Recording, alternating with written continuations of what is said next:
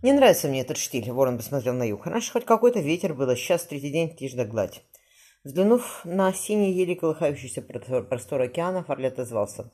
Я велел ночным вахтенным, чтобы следить за айсбергами, хотя, как вы говорили, капитан, это не очень помогает. Да, Степан потянулся за бронзовой астролябией.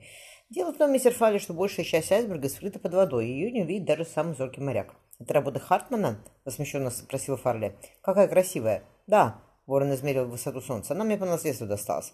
От моего первого капитана, якобы Йохансена. Склониться, он меня морскому делу учил». «Я ведь поздно матросом стал, мистер Фарли, 18 лет. Я думал, вы как мы с Мирием на корабле родились», — улыбнулся Фарли.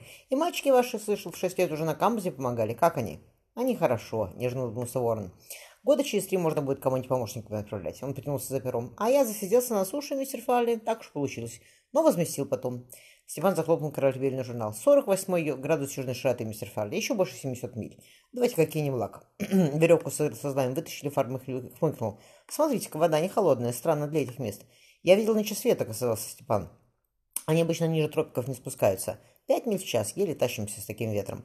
Помните, как мы сюда шли? Просто летели, как бы не 20 миль в час сделали. Может быть, мы попали в полосу сильного встречного течения, нахмурился Фарли. Хотя, если месье Гийом был прав насчет ледяного континента, то теплому течению здесь взяться неоткуда. «Чего же?» – пробормотал Степан. «Вполне возможно». Он оглядел горизонт. Третий день ни одной птицы, даже до, мать, до мачтах нет. Принесите-ка диплот, мистер Фарли, и давайте вместе, он тяжелый.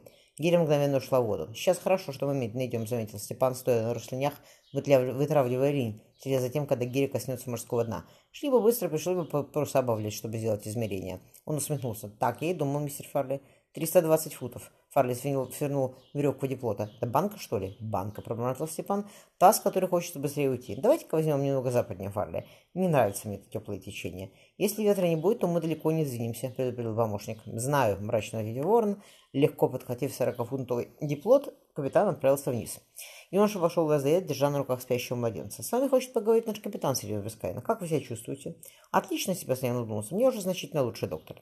В раскрытый ставни каюты вливался соленый воздух. Корабль покачивался, Вискайна понял, что они стоят на якоре. «Совсем недалеко от земли», — решил он и спросил врача. «Чего это прелестное дитя?» «Моя дочь», — ласково сказал хирург, — «ей уже полгода». «И мать ее здесь на корабле?» — поинтересовался Вискайна. «Конечно». Вишневые губы юноши улыбнулись. Девочка зевнула, отец сказал. «Пойдем на палубу, счастье мое. Не будем мешать».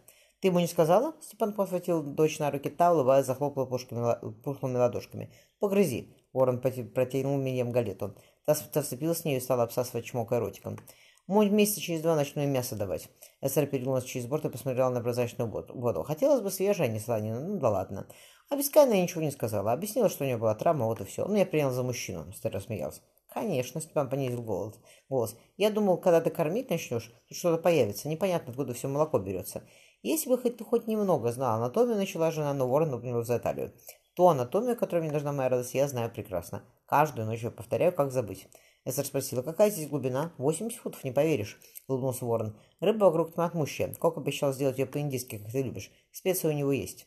Так это начало континента? Эстер забрала мужа задремавшего ребенка. Ты говоришь, что прибрежные воды обычно меньше. Нет, рановато. Ворон двинулся в горизонт. Это отмель, хотя непонятно, откуда она здесь появилась. Когда появится маломайский приличный ветер, мы сразу снимемся с якоря. Незачем здесь торчать. Ладно, он жену. Пойду к гостю. «Здравствуйте, сеньор Себастьян!» — раздался над ним низкий красивый голос. «Костилец!» — подумал Искайн и открыл глаза. Высокий мощный мужчина прислонился к косяку двери, смешливо глядя на капитана. Смуглые, тонкие губы чуть улыбались на смуглом хищном лице, каштановые волосы, выгоревшие на концах до темного золота, побила седина. Один глаз закрывала черная кожаная повязка, а второй глубоко лазури смотрел прямо на Вискайна.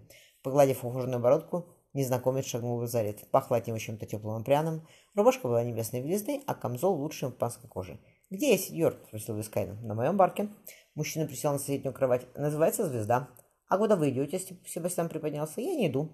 Незнакомец рассмеялся. «Я...» – он щелкнул длинными пальцами. «Прогуливаюсь, сеньор Вискайна. Для собственного удовольствия». Вспомнив описание, которое знали назубок все испанские капитаны, плававшие в новом свете, Вискайна побледнел. «Правильно», – ласково сказал мужчина. «Вижу, узнали. Можете называть меня сеньор Куэрво». «Вы меня убьете?» – спросил Себастьян. «Я не убиваю гостей».